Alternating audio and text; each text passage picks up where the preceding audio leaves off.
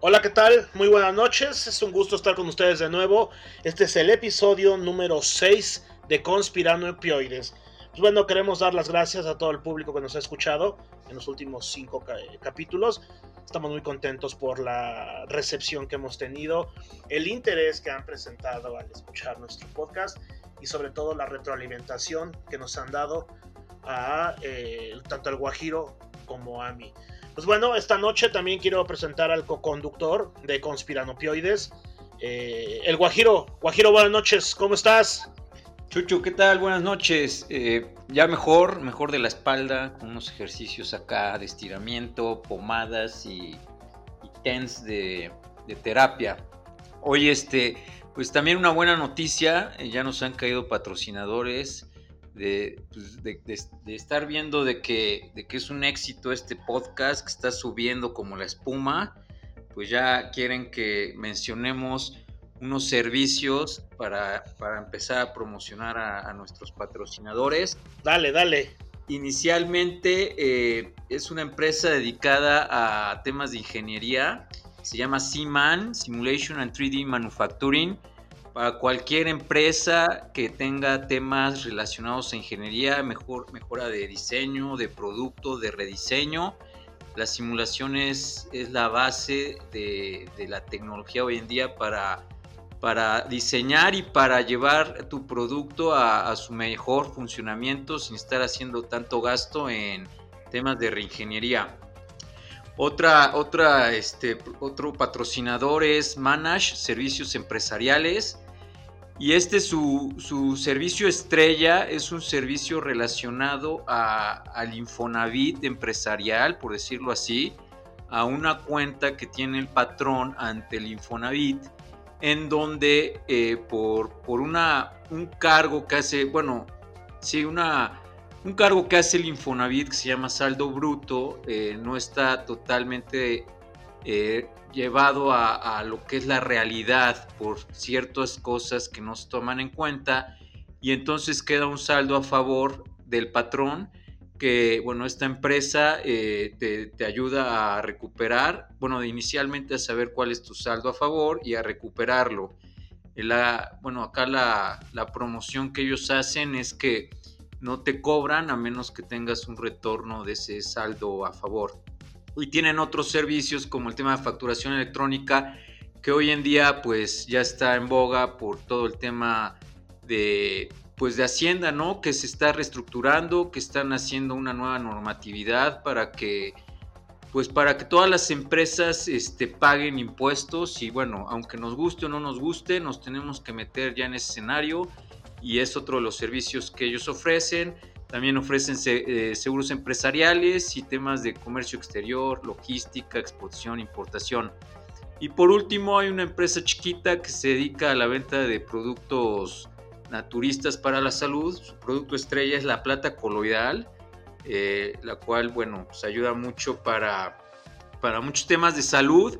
También este, sirve para, para sanitizar de una manera natural sin estarte contaminando con químicos como el cloro o estos geles este, antibacteriales que tienen alcohol, que al final de cuentas son nocivos cuando se utilizan en gran cantidad para la salud de, bueno, de la persona y del medio ambiente. Y pues la plata coloidal es un producto natural, muy amigable con el cuerpo y con el medio ambiente. Se puede utilizar tanto para uso externo, para limpiar las monedas, las llaves, el refrigerador, frutas, verduras, etcétera pero también para tomarlo y te ayuda mucho a fortalecer tu sistema inmune y bueno, hay una, bueno, hay una serie de enfermedades con las que combate, este, se considera un antibacterial de alto espectro. Y una nota importante de este producto es que sin querer lo tenemos en nuestras casas con el famoso microdin, que es este, el que utilizamos para desinfectar frutas y verduras, pues su elemento activo es la plata coloidal. Entonces, pues como que si todos sabemos que es tan bueno para limpiar la lechuga de las aguas negras, que tienen muchas bacterias, pues tan efectivo es para, para utilizarlo para, pues para todo lo demás, ¿no? Entonces, este, pues ahí eh, son cualquier cosa. Bueno, pero... Pues bueno, cualquier cosa, mira, por ejemplo, en Siman pueden escribir a mail arrobas sim-medio m de mamá, a de ana, n de niño.com. para el tema de plata coloidal, eh, ecotianguis.mexico.gmail.com y para Manash, servicios empresariales, el mail es info arroba manash.mx. Sí, bueno, también recordarle a nuestros radio, a nuestros escuchas que ya contamos con una página en Facebook, Conspiranopioides, así nos pueden encontrar en Facebook y pues también por ahí nos pueden este, contactar. Pues bueno, vamos a darle este crán al alacrán con los temas que esta semana surgieron. Bueno, vamos a empezar primero brevemente, mi guajiro, nuestros podescuchas tuvieron a bien hacer algunas observaciones con respecto a algunos comentarios que emitiste la, la, emisión pasada que se agradecen, ¿no?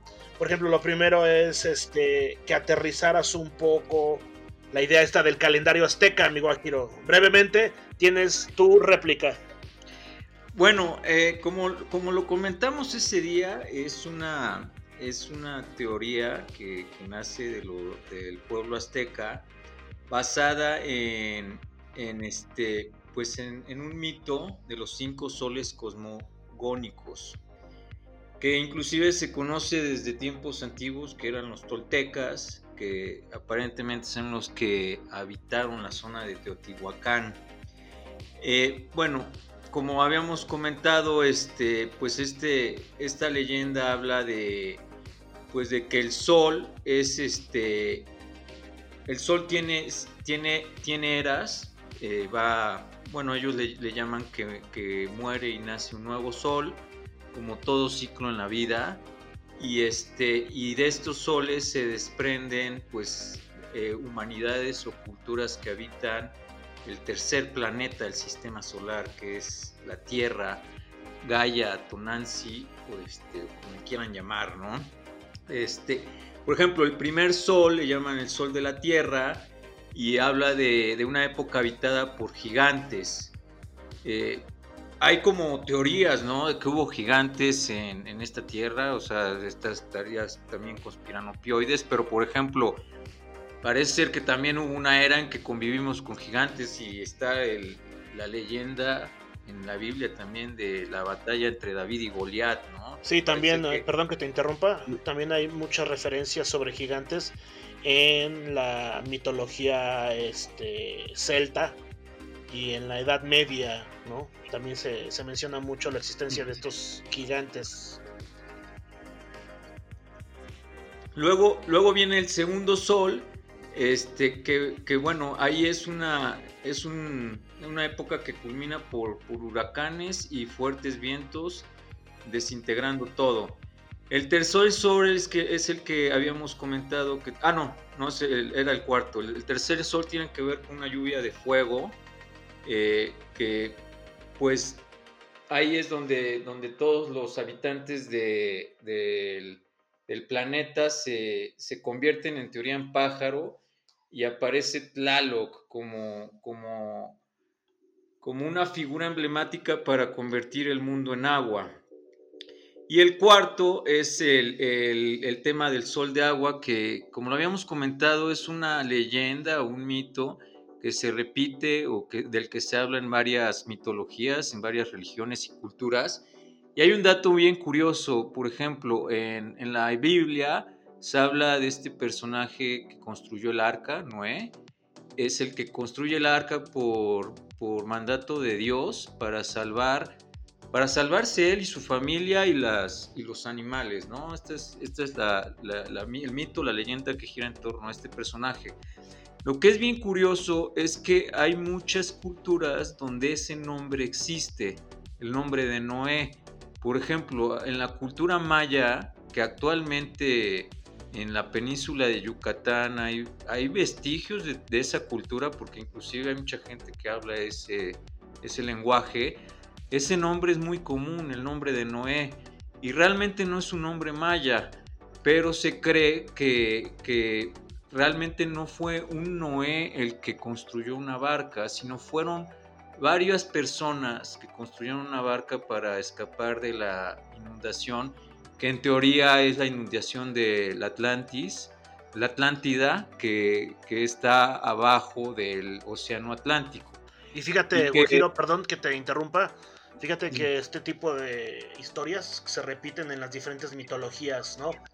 Por ejemplo... Así es. Ajá.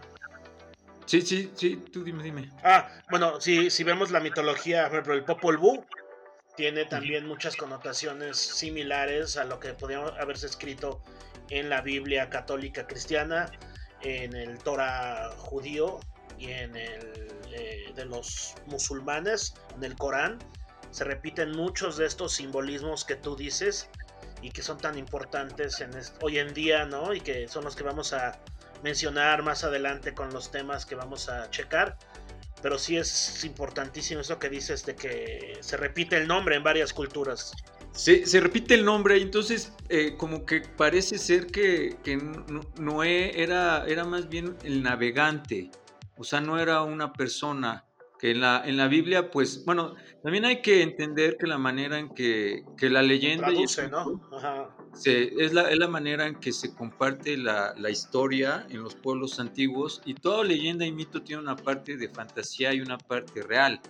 Entonces la parte fantasiosa es que una persona fue la que este, salvó al reino animal, pero realmente pues yo creo que querían contar otra historia en donde hubo una inundación eh, y, de ahí la, la gente escapó en, en, en barcas pues con ganado, con, una serie de animales para subsistir en, nuevos territorios. Por ahí, por ejemplo, esa historia de, esa historia de Noé, también, bueno, yo la, bueno, he leído algunos artículos en relación a que llegan a diferentes continentes y son los que empiezan a implementar la ganadería y la agricultura como la conocemos hoy en día, que, el hombre el hombre, el Homo sapiens, que era el que venía evolucionando en, estos diferentes continentes, no tenía todavía conocimiento de, esto, de esta tecnología, por decirlo así. Y llega el, hombre que viene de la Atlántida, que era supuestamente una cultura de avanzada, este, a, a poblar estos territorios. Y por ejemplo, esta historia mitológica de la Atlántida este, la cuenta este, la cultura griega en la Iliada y la Odisea, que hablan, hablan de, un, de un territorio que parece ser que están describiendo a la Atlántida, porque hablan de un territorio muy hermoso en, en el Océano Atlántico. Y por ejemplo, este, un dato también muy curioso, el, el canal que separa a, Europa con África es, una, es un canal muy chiquito, le llaman creo que el canal de Hércules o algo así, pero es un canal muy, muy pequeño. O sea, inclusive tú si te paras en el sur de España, ves, ves África. Y se cree que, que, antes de esa inundación eso era tierra. Y entonces llegó la inundación por, porque se hundió la Atlántida y todo, y se formó el mar Mediterráneo. Y, y nada más, bueno, todo lo que es Italia y la península ibérica, este, pues como están un poco más en alto, no fueron inundadas. Pero, pero sí es curioso, como tú dices, ver que esto se repite en varias culturas y entonces nos hace dudar que, pues, que hay algo de historia también en, en, la, en la parte bíblica, que muchas veces pues la hemos visto como cuentitos, ¿no? Pero parece ser que, también... La, relación, la relación es clara, ¿no? Pues bueno, y como estábamos hablando en la emisión pasada de cosas, este, eh, apocalípticas, pues por eso tocó el tema de, de, los soles aztecas. Si no hay más, pasamos al siguiente, a la siguiente duda. Aquí hay un reclamo que nos hacen nuestros podescuchas con respecto a una aclaración que haces, más bien a una idea que presentas, en donde mencionas en cierta forma, no textualmente, no parafraseándote de ninguna forma, pero sí das a entender, quizá más claro, que en los pueblos pequeños o en los pueblos con no, tantos habitantes, la incidencia de casos de COVID es menor. Entonces sí, sí, sí, sí, saltaron algunos de nuestros podescuchas, este, para que expliques bien el punto, ¿no? Bueno, mira, yo me estoy basando quizás de entrada en la información oficial, que es por así decirlo, en donde todo el foco rojo recae en las zonas urbanas. Eh, ahora, de, la, de las pueblos o ciudades más pequeñas, un poco en torno a lo que pregunto de la gente que, que llego a tener comunicación, que vive en esas zonas y pues reportan que no, que no conocen, no han escuchado nada de eso. Ahora, hay un chisme, Chucho, muy, mm, o sea, que ya me ha llegado por tres diferentes fuentes y me salta espantosamente este, ese tema. Dicen que, o sea, que ellos saben de fuentes directas que se ha muerto algún familiar de alguien cercano y que el hospital les paga para que, este, para que les den autorización de decir que la persona murió por COVID. Entonces, pues no sabemos, ¿sabes? Como, como que nos, todo este escenario del, del COVID, pues sigue siendo muy extraño, ¿no? O sea, nos genera muchas preguntas, ¿por qué están haciendo eso? Dicen que puede ser porque desde ahí los hospitales tienen, tienen entonces la justificación para solicitar recursos pero por otro lado, pues yo creo que generan mucho más pánico, ¿no? Porque si empieza, o sea, parece ser que ya no hay muertes por infartos, por cáncer, por, por, por, ácido úrico, por este infarto al miocardio, ¿no? Ya todo. Ya se, acabaron los accidentes carreteros, ¿no? También. Sí, sí, sí. Las muertes por asesinato también ya se. Pero sí, sí, aquí sí hay que establecer una diferenciación muy, muy importante. No es que estemos negando de ninguna forma la, la, la, existencia de este virus, digo, por eso estamos encerrados. Una de las causas por las cuales estamos haciendo este podcast es el COVID también, o el encierro. claro. no podemos dejar a un lado o decir, no, esos güeyes son unos negadores, ¿no? Son como los terraplanistas o los antivacunas o los anti 5G, un poco a lo mejor, pero bueno, todo es siempre con esta índole de conspiración. Pero sí hay una realidad en la cual estamos confundidos porque ahora resulta que todo, todo, todo, todas las enfermedades son COVID. Y todos los índices de enfermedades que se iban presentando, como diabetes, presión alta, este, triglicéridos, azúcares, bla, bla, bla, pues ya nadie muere de eso, ya todo es neumonía típica o COVID. Entonces también, sí, como dices Guajiro, debe de haber un control estricto por parte de, de, los, de los hospitales para decir que, caiga el recurso, porque el COVID es lo que está llamando, ¿no? Sí, y fíjate que este chiste, porque ves que hace unos meses nos reíamos de que el peje decía abrazos no balazos. Sí. Entonces, pues, este, el método de abrazar ha hecho que se contagien todos y ya no mueran de balazos nadie, ¿no? O sea, funcionó. Se mueran de COVID. Se mueran de COVID porque nos abrazamos. Oye, y otro ahorita que comentes el dato este de las antenas G5. Eh, mira, es chistoso. También las teorías conspiranopioides se van, se van desvirtualizando y entonces generan pues teorías bastante cómicas que pues ya no son nada creíbles, ¿no? Y estaba leyendo de, esa teoría en torno a las antenas 5G y dice, o sea, hay muchos, o, mucho de esa teoría recaen que dicen que las antenas emiten el virus 5G y ese es el que atrapamos en nuestro cuerpo. Y ya, es una, ya, es una, ya es una cosa. Pero es que estamos en esa época, Guajiro. Sí, sí, sí. Estamos en esta época de, que se exageran las cosas a un nivel ah, ya muy, muy este, risible. Pero realmente, o sea, el postulado de los científicos, porque si hay una, una, ala científica que está hablando de esto, o sea, no es Jaime Maussan ni el David Icke, ¿no? Que son estos conspiranopioides de, hueso colorado. o sea, es, es, gente, pues, de la comunidad científica que, que ellos no, no, es, no dicen que o sea, su postulación no es de que transmitan el, COVID, sino que ellos dicen que la enfermedad que se está presentando eh, está siendo causada por una contaminación que, externa que puede venir de la radiación de las antenas y que la, o sea, que las enfermedades, muchas de las enfermedades, o sea, hay muchas que se originan por bacterias, virus, hongos, etcétera, pero que también hay enfermedades que se originan por una contaminación e intoxicación que sufrimos del medio ambiente, que puede ser por alimento, agua o la misma radiación a la que podemos estar expuestos, ¿no?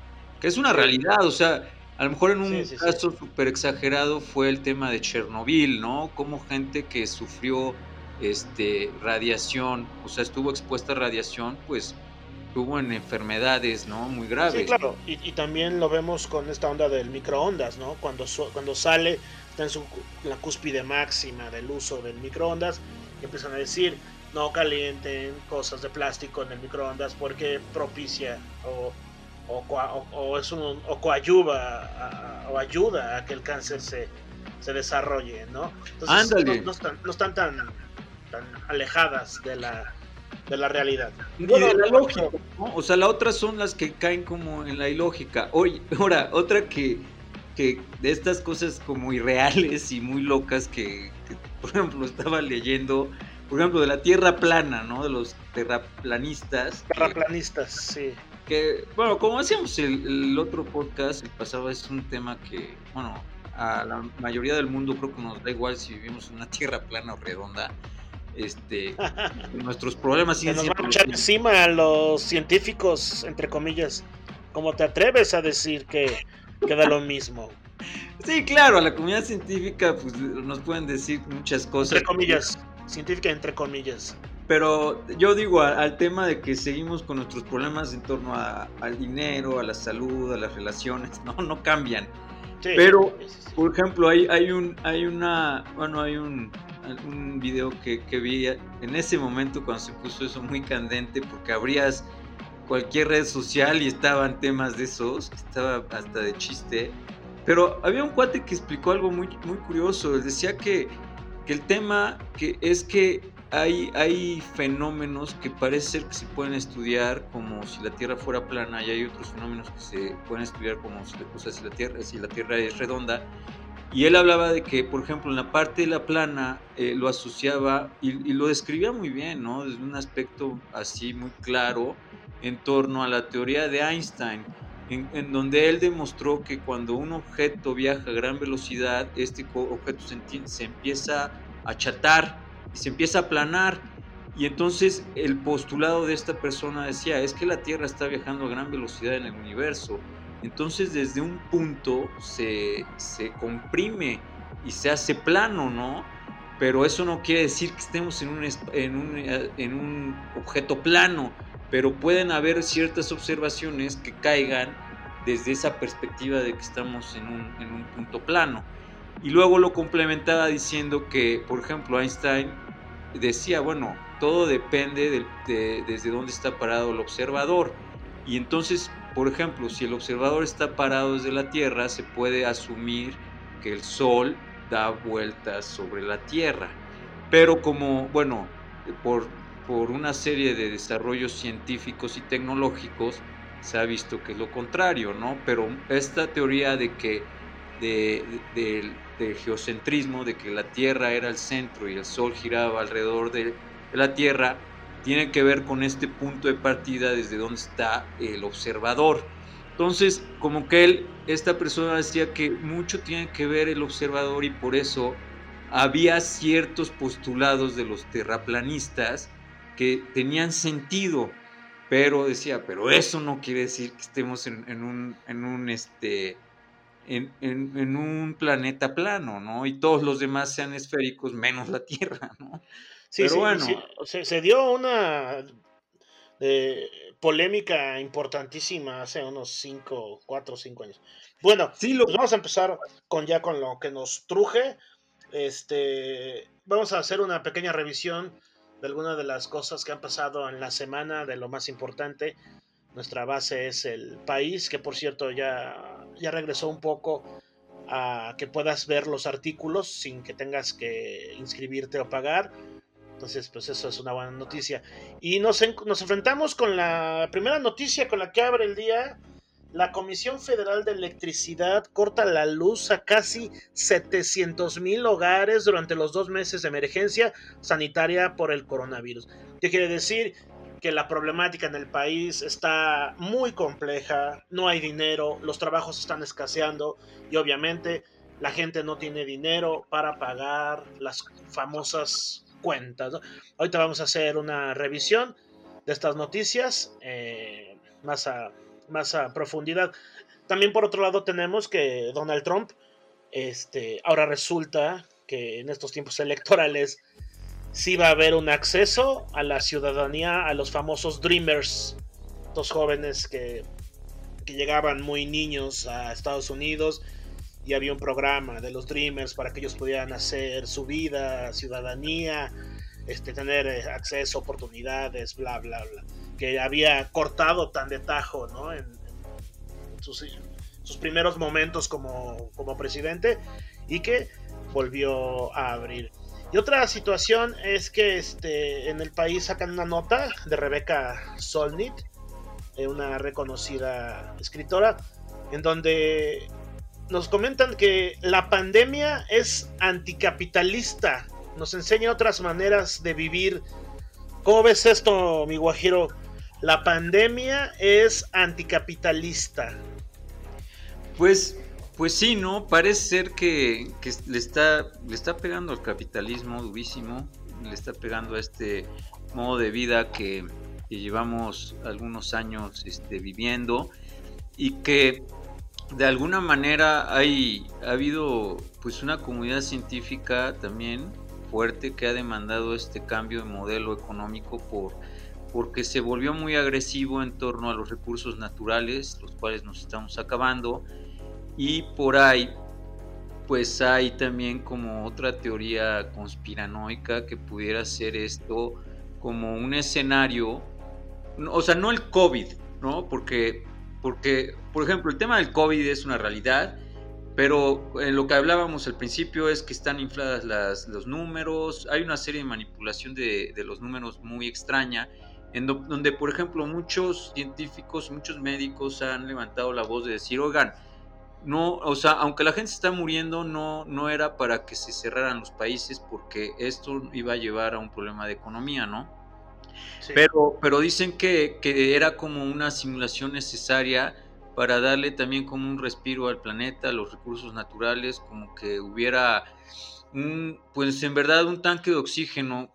Hace algunos años yo leí este, un artículo de, científicos que decían que para el ritmo de vida que llevábamos, este, en 2030 iba a haber así un tema muy fuerte en torno a recursos naturales, pero ya básicos como el agua, ¿no?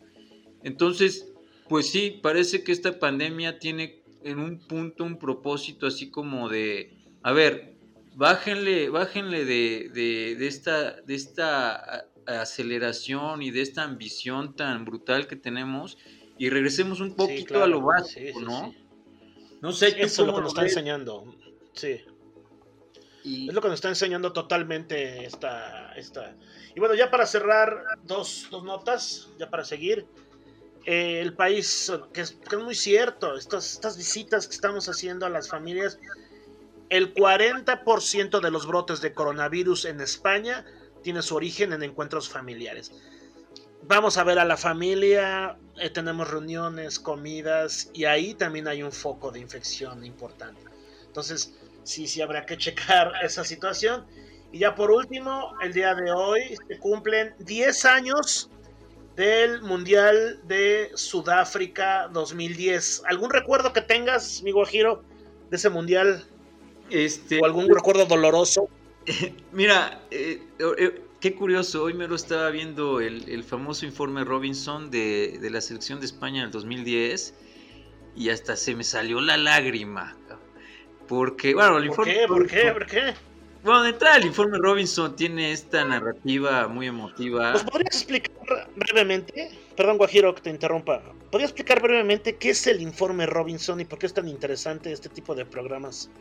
Mira, es un documental que, que pues creó este exjugador de fútbol Michael Robinson y, y se, volvieron, se volvieron como, como documentales de culto en torno al deporte porque es una persona que se mete mucho a la parte emotiva en torno a entrevistas a, ciertos personajes o a ciertos eventos en donde se mete con los protagonistas, pero, pero toca temas más allá del, punto deportivo, ¿no? Que es el que nosotros vemos, pues se mete como a, ver qué es lo que pasaba en ese momento con las personas.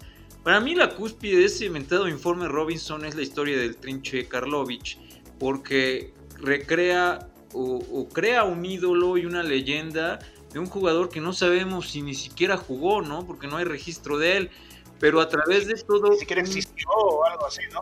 No sabe, inclusive Maradona no sabía de la existencia de él y cuando ve el informe Robinson le empieza a hablar mucho del trinche Karlovich.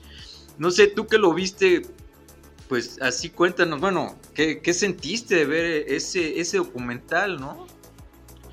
No, bueno, de, entrada lo que dices, el informe Robinson, que es una serie de documentales de muchos temas, el del Trinche Karlovich es una cosa que dices, qué bárbaro, porque gente muy, muy metida en el fútbol, Valdano, Menotti, Diego Maradona y grandes personalidades del fútbol argentino hablando que este tipo había sido de los mejores jugadores de, pues de Argentina, incluso del mundo. ¿no? es muy recomendable. Métanse a Facebook, pongan reporte Robinson, informe Robinson, perdón, y ahí van a ver. Entonces, bueno, son 10 años de. Pero algo que quiero comentar de, de, que me emocionó mucho es todo lo que gira en torno a Andrés Iniesta, porque Andrés Iniesta pues tuvo a nada de no jugar el mundial por una lesión, se lesiona en el primer partido que es el que pierde España además y que se les va la moral abajo. El segundo partido no lo juega, ya el tercero se recupera por pues por ahí una, una fisioterapia que, que muy curioso me la cuentan de que pues realmente le habían estado atendiendo la lesión, pero este fisioterapeuta le atiende músculos de la cabeza y del cuello y dice que increíble, él sintió cómo sanó a través de esa terapia, de estas terapias un poco más holísticas en donde hay que tratar al cuerpo como un todo, ¿no? Y este, y bueno, Andrés Iniesta es el que mete el gol de, la victoria en la final y, y además, pues, bueno, es, es, para mí es el homenaje a este héroe que nunca se le quiso reconocer como, como un grande por, por esta mesimanía y esta cristiano ronaldanía. Sí, está, sí, sí, sí. Totalmente oculto, ¿no? Oculto por, por ese Barcelona. Y, muy de bajo perfil, o sea, tú lo oyes hablar y es como una persona muy tímida, ¿no? No, ni siquiera como de mucho micrófono ni nada. Es un tipo que se dedicaba, ¿no? Que a lo que estaba, a lo que iba. No, no, no había polémica, no había ninguna situación así. Y sí, sí, un, totalmente dedicado al fútbol y pues también por ahí el, estaba viendo el gol del Puyol, ¿no? Contra Alemania, qué bárbaro, se saltó como tres metros. ¿Y, de, México? ¿De México qué, te, te pues, acuerdas? De México me, acuerdo, fíjate que mi recuerdo de ese Mundial de México es Cuauhtémoc Blanco tirando un penal este, como que esta parte de, de, que al mexicano le cuesta mucho los penales y, y Cuauhtémoc Blanco siempre con una personalidad increíble cuando se ponía la playera de la selección mexicana y el 2010 ya llega un Cuauhtémoc Blanco muy grande, ¿no? Ya era una persona pues con, con poca... una personalidad total. Sí, sí, total, era, era bestial, ¿no? Y, y, recuerdo mucho ese partido que entra de cambio, hay un penal, él agarra la pelota con autoridad, este, casi casi se para en medio campo porque tomaba un vuelo impresionante, pero todo el mundo sabía que era gol, ¿no? Había esa certeza que comunicaba él y que, total. es el último gran ídolo de la selección azteca, ¿no? Eh, o sea, porque aparte no, y si me permites, si me permites, Guajiro, el, último gran ídolo mexicano, ¿eh? Y, voy a decir algo fuerte y lo sostengo en donde quieran. A la altura de Pedro Infante, a la altura de, Javier Solís, a la altura de Juanga, de estos tipos, ¿no? De, este cuate que, de Tepito, que también de Tepito, que boxeaba, este... El Cuas Olivares. El Cuas Olivares, ¿no? Y todas estas personas que vienen desde abajo y, que resultan ser ídolos nacionales. Pues bueno, vamos a pasar ya a lo que al tema. Nada más eh, algunas cosas que quedaron pendientes, habíamos comentado al principio de esta emisión, antes de, salir al aire. Eh, quedaron algunas cosas pendientes, algunos datos que nos gustaría comentar sobre el Pizzagate. Es un tema bastante desagradable, pero que se tiene que hablar porque los abusos que están haciendo sobre nuestros niños, sobre los niños en general, es impresionante, ¿no? Incluso también eh, hay cierta corresponsabilidad de, estos padres que, se le pasan tomando fotos a sus hijos y que están fomentando esta hipersexualidad, ¿no? O sea, ya la vivencia de los, de los jóvenes, de los niños, ya no es su momento, ¿no? Ya es adelantarse a sus tiempos y todo está hipersexualizado. Eh, tenemos varias páginas de, de, Instagram, varias cuentas de Instagram donde hay modelos o, modelos niñas o niños de 5 o 6 años con, mostrando prendas de ropa con una sensación y un sentido de hipersexualización muy muy terrible, muy inapropiado para esa edad, ¿no? Pero bueno, este algunas cosas que, nos faltó mencionar o que querías mencionar, este, Guajiro, sobre el Pizzagate, y ahorita voy yo.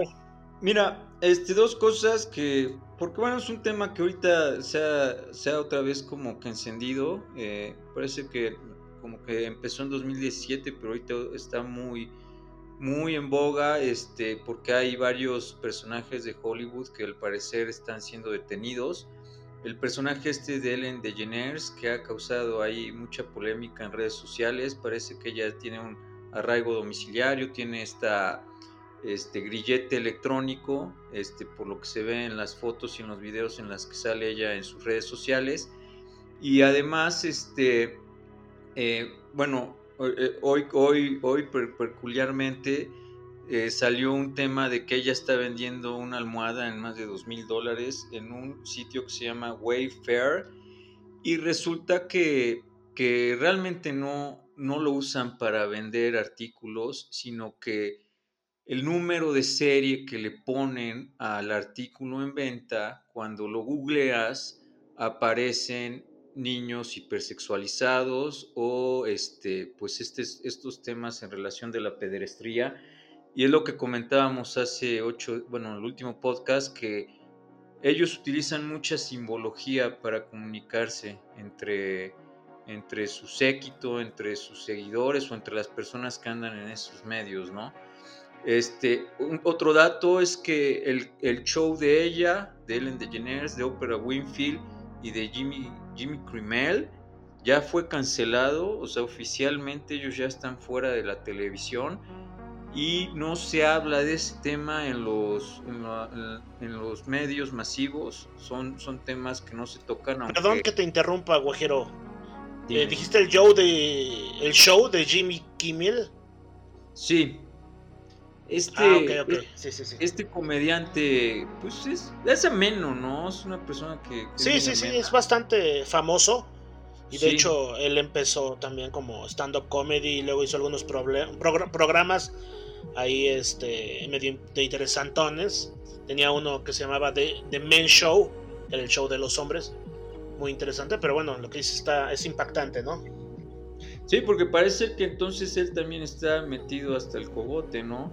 Y otro, y por ejemplo, el tema de Will Smith, que pues se tocó ahí por encimita, eh, por ahí vi un video bastante fuerte de Orlando Brown, Brown es un actor pues conocido en el medio, este, empezó muy niño en nuestros programas de Walt Disney y esto.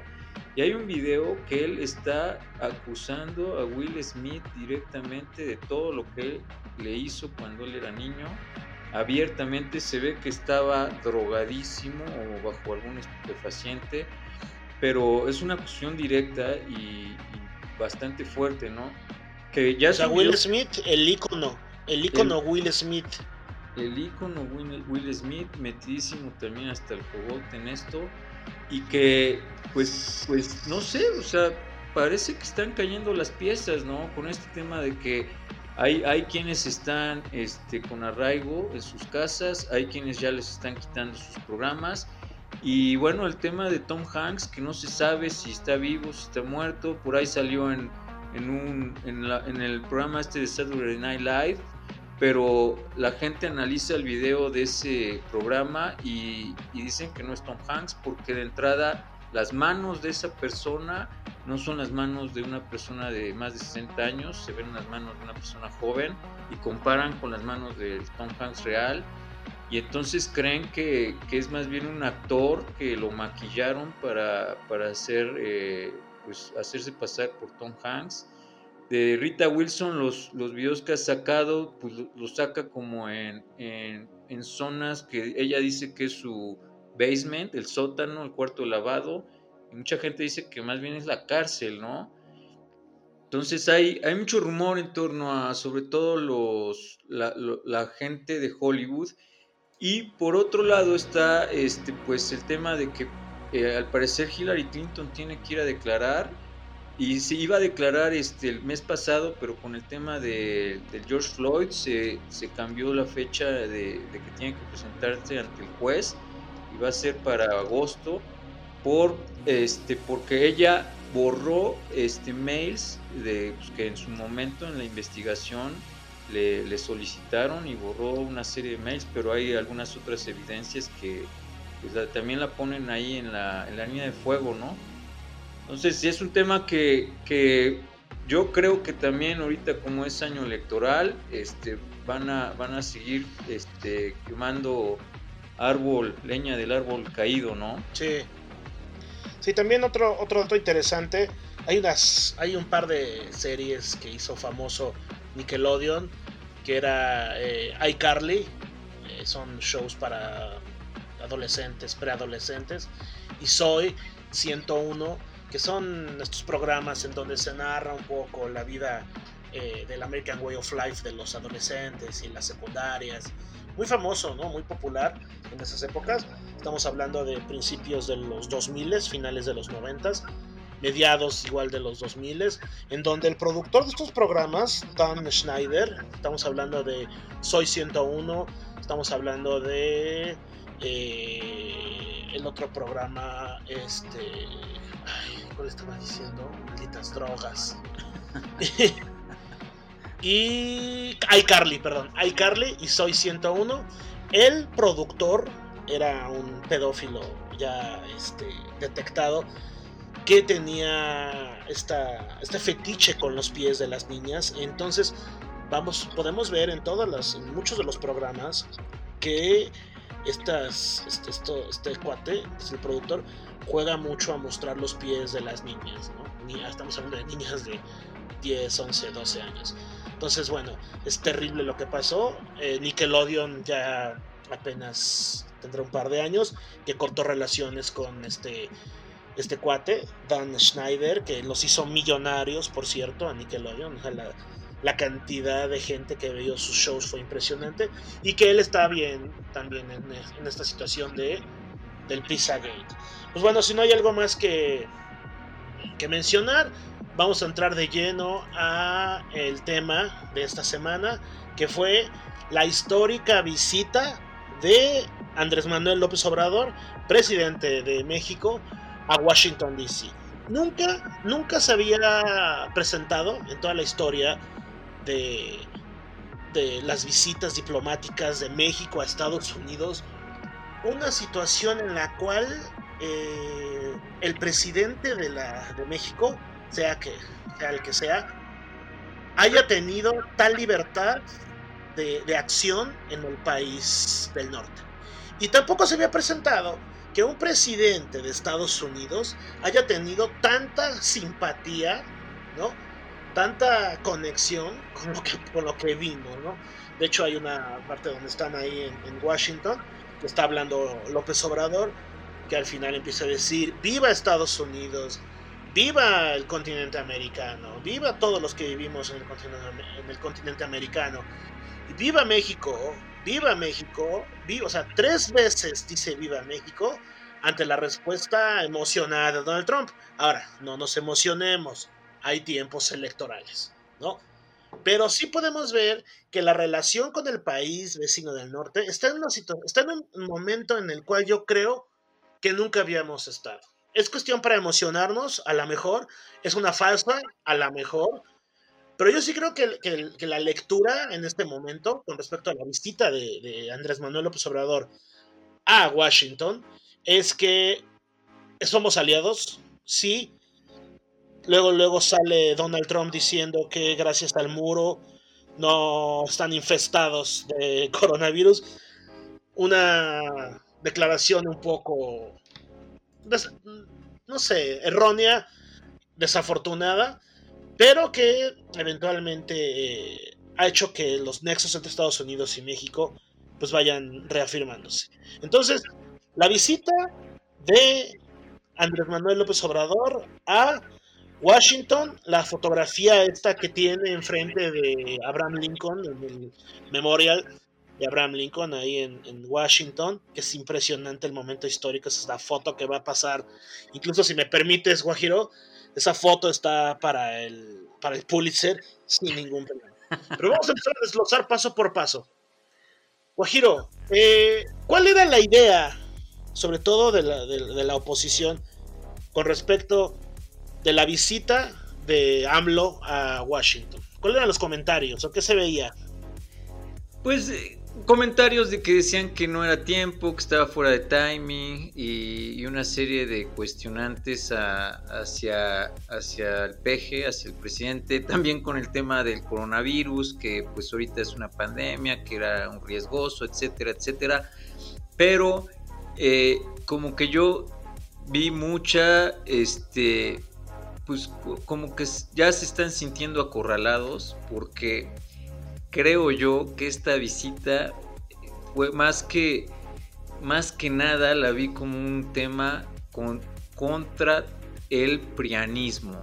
O sea, fue para mí así como como que me da la impresión que hay una alianza muy fuerte políticamente para, o sea, que, que, que está amarrando eh, Andrés Manuel un aliado gigantesco del cual, o sea, lo va a fortalecer brutalmente a nivel político. No sé hasta qué punto esto sea beneficioso para el país, o sea, no sé qué, qué acuerdos hayan llegado en torno a, a, que esto sea bueno para la economía y la sociedad mexicana, no lo sé. Pero para un tema político que ahorita se están moviendo muchas fichas, viene, bueno, en Estados Unidos está el año electoral, la reelección, pero el siguiente año acá en México es muy importante porque es la elección de diputados y de senadores. Sí. Y este, y yo sentí ahí que, que, que, que el peje movió una ficha ya para poner jaque mate. O sea, y curiosamente se dieron dos cosas este, en ese momento. Eh, antes del evento se entregó el reporte que, la Cancillería a través de Marcelo Ebrard solicitó a Estados Unidos del, proyecto o del, tema este en torno al rápido y furioso que a través de este proyecto se metieron 200 armas de alto calibre al país, o sea, armaron grupos de narcotráfico con, con armas mucho más fuertes que las que tiene el ejército mexicano, con la idea supuestamente de, rastrearlas. Eh, nunca se supo cómo las iban a rastrear, pero fracasó este rastreo y lo único que hizo fue poner armamento de, este, muy fuerte en, los grupos de narcotráfico, en los grupos criminales, y que yo creo que no fueron 200 armas nada más, ¿no? Yo creo que sí se da un problema muy fuerte. una cantidad irrisoria. Sí, sí, irrisoria. O sea, yo, yo, por ejemplo, lo que estamos viendo actualmente de inseguridad en México es el reflejo de, de, todo lo que pasó ese sexenio con el tráfico de armas, porque antiguamente te asaltaban con un cúter y ahora te asaltan con una pistola. Y cuando te asaltan con una pistola no tienes más que, o sea, eres indefenso tú. Cuando te asaltan con un cúter puedes correr, puedes lanzar una patada, ¿no? Si eres karateca. Oye, sí, y también lo que pasa, lo que pasa cuando eh, se da este problema de Ovidio Guzmán, ¿no? Que obviamente se tuvo que recular por cuestiones que nos sobrepasan los, los narcos. La, las armas que sacan estos cuates cuando se enteran que Ovidio Guzmán está atrapado, está capturado. Esta camioneta blanca con un rifle de alto poder, de esos que se utilizan en la guerra, de Rambo, O sea, un, tipo que, es un, arma que la tienen que manejar tres, cuatro personas, porque sí. O Rambo. O Rambo. o Rambo solo. ¿No? Y, toda esta situación, ah, es que porque permitieron que Ovidio se fuera.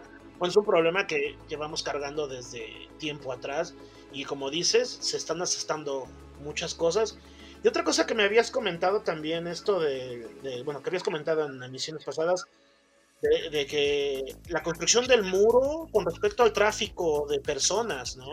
Eh, otra vez, eso me, me, llamó brutalmente la atención. Está dando este, Trump las primeras palabras en, en, esta reunión, en donde están los dos en, este, pues en su púlpito hablando. Trump le está dando la bienvenida a Andrés Manuel y, y empieza a hablar de, de, que le agradece a, a Andrés Manuel que está ayudando con el ejército mexicano a salvaguardar la frontera para evitar el tráfico de drogas, de dinero, de, este, de personas y dice, pero sobre todo el tráfico de niños y mujeres. Y, y volvemos al tema este que se hila con el Pizzagate, que parece ser que es, era, era un sistema en donde estaba coludido hasta el crimen organizado porque eran a través de ellos en que obtenían el recurso de estos infantes y de mujeres esclavizadas eh, que las ponían a reproducirse nada más. Para eso es el tema de las mujeres y bueno, los niños, lo que hablamos en el episodio pasado. Entonces, no es la primera vez que lo dice Trump y acá lo vuelve a decir y lo vuelve a enfatizar y, aparte agradeciéndole a Andrés Manuel de que esté cooperando para que ya no pase eso, ¿no? Entonces llama la atención eh, porque parece que sí es un tema muy grande y que, Trump de alguna manera lo está poniendo este, pues mucha atención en ese problema y que luego pues no sé si tenga, tenga que ver que, haya un grupo comandado por demócratas y gente de Hollywood que está hasta el cogote de Pizzagate, que esté en contra de Trump todo el tiempo, ¿no? Sí, aquí, a mí también la lectura que me preocupa un poco es, eh, bueno, todos sabemos que hay una relación cordial entre Estados Unidos y México, sobre todo del lado de México, que, Andrés Manuel lo que tenemos que aceptarle y, reconocerle que ha recibido estoico todas las, toda la palabrería de Gañán, toda la palabrería de, insultos hacia México, que en cierta forma parecieran ser un poco políticamente incorrectas, lo que dice del índice de criminalidad que hay por parte de los mexicanos y los latinos y bla bla bla, porque estos cuates agarran parejo, ¿no? No eres mexicano. El hondureño es mexicano. El venezolano es mexicano. El salvadoreño es mexicano. Pero bueno, esta, generalización también que no ayuda a nada, ¿no? Nos lleva a, pensar que eh, será, o sea, realmente la postura de Donald Trump sí es de apoyo al, país. Y sobre todo se vio cómo es recibido este, este jefe de Estado algunos simbolismos de los que estamos este, platicando, algún simbolismo con el que te quedes de, lo que se vio en esta visita, amigo Giro.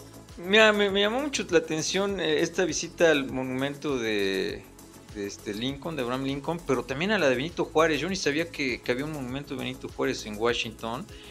Y este, híjole, sí, sí me sorprendió porque, porque además, pues hay como, bueno, hay, una, hay un documental que hizo este señor Tabó en torno a, a, la, a la era de Benito Juárez y al principado de, de los Habsburgo acá en México como, bueno, no era un principado, era, eran reyes, ¿no?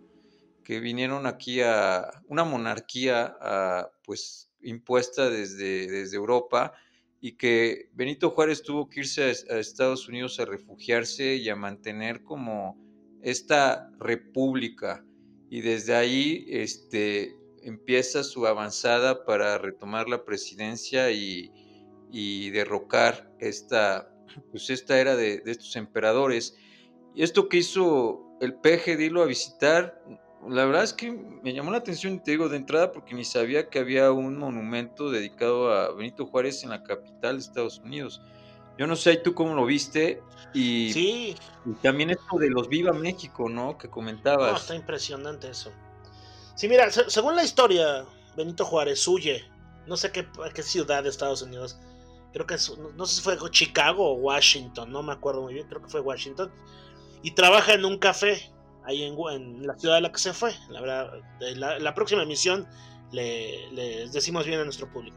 Entonces, en este, este restaurante donde trabaja de mesero, es donde eh, recibe cierta ayuda. Y fíjate que aquí viene una conspiración más.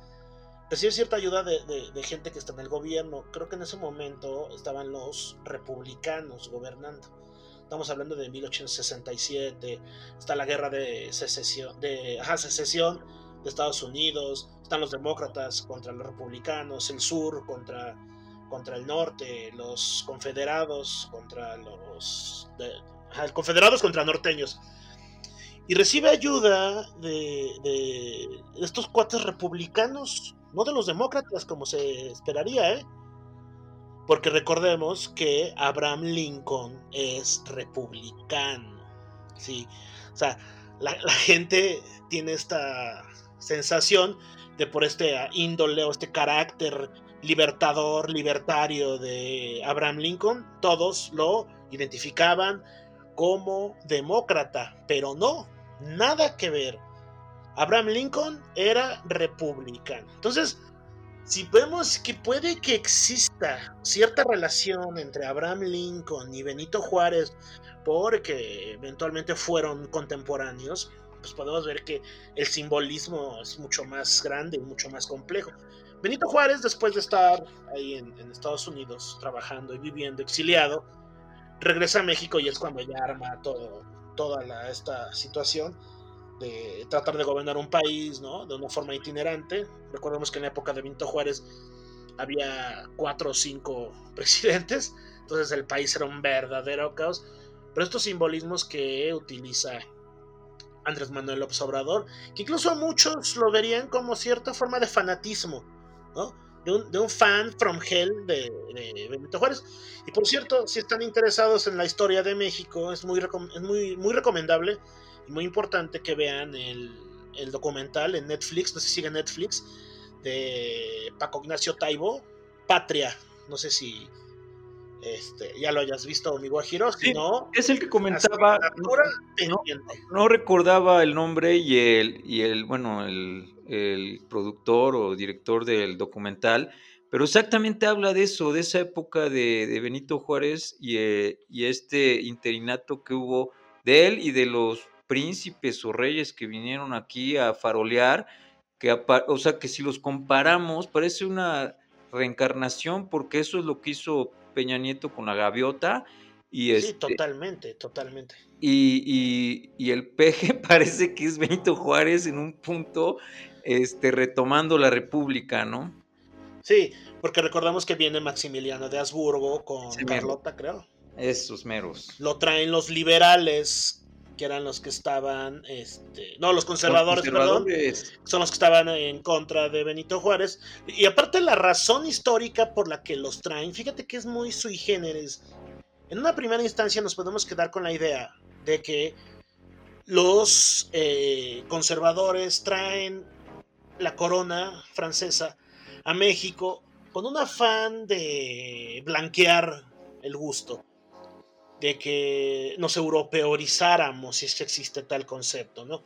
Pero en sí, en sí, en sí la razón es que el caos reinante en ese momento era tan grande, era una, el viejo, el, salvaje oeste se queda corto, que en ese momento los conservadores se preguntaron, que no fue una mala movida, ¿eh? fue una bastante inteligente, de hecho, no funcionó, pero si tú estás en ese momento en 1860 y tantos, ¿no? Y dices, ¿cuál es el gobierno o la forma de gobierno eh, de moda o la, que, o la mejor o la última que hay o la que está en boga o la que más funcionaba en ese momento? O sea, la monarquía constitucional o la monarquía parlamentaria en ese momento, ¿no? Entonces, ¿qué es lo que hacen? Pues Francia, que ya había perdido a todos sus sus reyes y todos sus nobles con la guillotina y con la Revolución Francesa, ¿qué es lo que hacen? O estaban perdiéndolas en ese momento. ¿Qué es lo que hacen? Pues se jalan a el único reinante, o el único que quedaba de la casa de los gobernantes de Francia, que era un tipo bohemio, este, que se la pasaba en la fiesta, en la pachanga, el vino, enamorando mujeres, y se lo traen aquí para que él pueda este, pues, gobernar y seguir la tradición de la casa francesa. Y este cuate, Maximiliano, lo toma con mucha energía y alegría. Llega a México, quiere hacer grandes cosas por México, pero se topa con que pues no, México no estaba preparado para una monarquía. Es bastante interesante la historia. Por eso es tan importante cómo la retoma este AMLO y todos los simbolismos que cada momento está, está siguiendo. Y lo que dices de, de que se para, ¿no? Hacerle un monumento a Benito Juárez que está en Estados Unidos es un momento eh, sui generis, ¿no, amigo Giro? Otro momento. Oye, nada más, nada más como, perdón que te interrumpa, ¿sabes? La, la, parte que, o sea, que me llama la atención de ahorita de lo que estás contando es que ese documental de Patria eh, sale en Netflix a raíz de que, de que Andrés Manuel gana la presidencia. Es como que como que pareciera que nos está contando, nos quiere contar esta historia de lo que pasó en, México en el, en el, siglo XIX y como a un evento que para él, él es muy importante, ¿no? Porque también este Paco Ignacio Taibó es parte de su equipo, ¿no? Y que sí, inclusive lo ha protegido mucho porque ah, por ahí hasta se modificó una ley para que él pudiera tener un puesto importante. Sí, porque él no es, él no es mexicano, es español y está está al frente del Fondo de Cultura Económica, que la verdad era una, era una casa editorial del gobierno de corte orgánico y que la verdad era muy, es muy buena esa, pero ha ido perdiendo fuerza. Y que mejor que Paco Ignacio Taibo que, para que la dijera. Y se ha hecho muchas cosas, ¿no? De hecho, hasta han regalado libros promocionando la cultura. Oye, y, y dato, ahora sí que entre paréntesis, que bueno, a nuestros podescuchas, que la mayoría son de la ciudad de Puebla, también está muy recomendable ver el documental porque se puede entender un poco más la batalla del 5 de mayo famosa. Totalmente, totalmente, sí. Que yo la, la, vivía como el desfile en donde pasaba el centro escolar y otras muchas escuelas con carros alegóricos y de que le habíamos ganado a los franceses, pero no entendía todo el contexto que, que hubo atrás de esa batalla y que lo narran y lo cuentan bastante interesante y, pues muy aleccionador para empaparse un poco más de, ese momento histórico y que inclusive, ¿por qué se llama Patria ese documental? porque es como la referencia de que ahí nace México realmente, ¿no? No fue realmente en la independencia porque quedó en manos de los criollos que querían ya cierta independencia de, de la España, del rey y seguían gobernando pues español. El caos, el caos que había en esa época, yo creo que ni, ni, la, ni la independencia ni la revolución, yo creo que habían tenido tanto caos. Yo digo, en la, en la revolución, en la independencia había dos o tres grupos antagónicos. Aquí en esta situación, y aparte son tres, cuatro años los que narran en este documental de Patria, no, son, no es mucho tiempo, en donde tenemos una invasión de los ingleses que no se llega a dar, los gringos también nos quieren invadir o nos invaden, los españoles quieren regresar a la revancha, Francia también está sobre, o sea, cuatro invasiones extranjeras con los cuatro mejores ejércitos del mundo de esa época estaban sobre México. Tres los pudo disuadir Benito Juárez, es otra cosa que dice el, documental. Y pues bueno, los franceses no, y fueron los con los que se dieron en la, en la madre. Pero bueno, y pasando un poco a, la situación del, Tratado de Libre Comercio, eh, que también se asienta, ¿no? Esta, esta oportunidad de que se ven las caras, los dos presidentes, es para asentar esta relación de económica, nuestra relación económica que va a favorecer y que ya no va a poner tan, en tanta desventaja a, a, México. ¿Cómo, ves eso, Guajiro? Pues mira, eso aparentemente, ¿no? Creo que, creo que pues tenemos este problema eterno de tan lejos de Dios y tan cerca de Estados Unidos, en que creo que no, nos queda mucho que negociar y lo poco que se pueden obtener de la relación con ellos, pues es ganancia, ¿no? Este, yo la verdad no sé, porque no, creo que no se ha hablado mucho de eso, pero eh, resulta que hay una, hay una ley, hubo por ahí un día o dos que se estuvo mencionando mucho en redes sociales, pero como todo eh, se apagó, pero hay una ley que pasaron muy rápido en la Cámara de Diputados y la Cámara de Senadores en torno al tema de, de la información en Internet, que tiene que ver con el TEMEC. O sea, fue como una premisa que tuvo que poner México para que se pudiera firmar el tratado y la verdad está horrible, está de la popó, está en verdad bastante fea. Hay muchas restricciones en torno a la libertad del uso de Internet, a la libertad del uso de la información. Ahorita cualquier persona, tú subes algo a Internet y cualquier persona te puede decir que es plagio, la tienes que bajar en automático. Si no, puede haber una demanda y, en donde, si te comprueban que estás plagiando pagas miles de pesos. Y por otro lado hay un problema muy fuerte en que ya no podemos arreglar nuestros aparatos electrónicos. Sí, eso, está fuerte. A menos que vayamos con el fabricante. Pero esto, no obedece. Ajá. Esto quiere decir que no somos dueños ya de los aparatos electrónicos que compramos y que caemos en este círculo de contaminación eterna, de, de, la obsolescencia programada, en donde el fabricante te va a decir ya no sirve, necesita uno nuevo, sigamos tirando, sigamos produciendo basura, sigamos encareciendo la vida con artículos que duran uno a dos años, ¿no? Sí, pero esto también no, no responde en cierta forma a algunos intereses con respecto a, a la piratería o al uso indiscriminado de, de, ajá, de, de piratería o de herramientas de piratería en donde las empresas que han tenido eventualmente su esfuerzo para sacar sus productos, pues tienen que poner este tipo de restricciones. Obviamente pensando como empresario, pensando como, como comprador, pues sí es una chacalada, ¿no? Pues bueno, eh, ¿hay otras, alguna otra cosa que quieras mencionar? Ya llevamos una horita en el podcast. Mira, este, ¿algo que quieras mencionar? El caso, dos casos, el tema de, de que pues también a, a, raíz de la, de la reunión entre, entre estos dos personajes, se hizo, se hizo la detención de, de, Duarte en Estados Unidos. Te digo que parece que esto es como un golpe más político, o sea, fue, fue pues totalmente en teoría coincidente que pasara esto.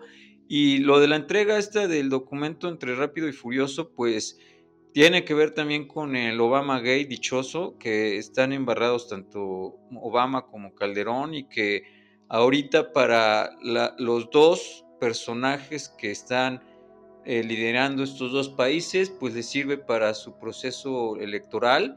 Si el Obama Gate, este, si estalla, pues van a ser votos a favor de Trump y si el tema de Calderón este, salta y hay una repercusión contra él, va a ser votos para, para Morena para el 2021.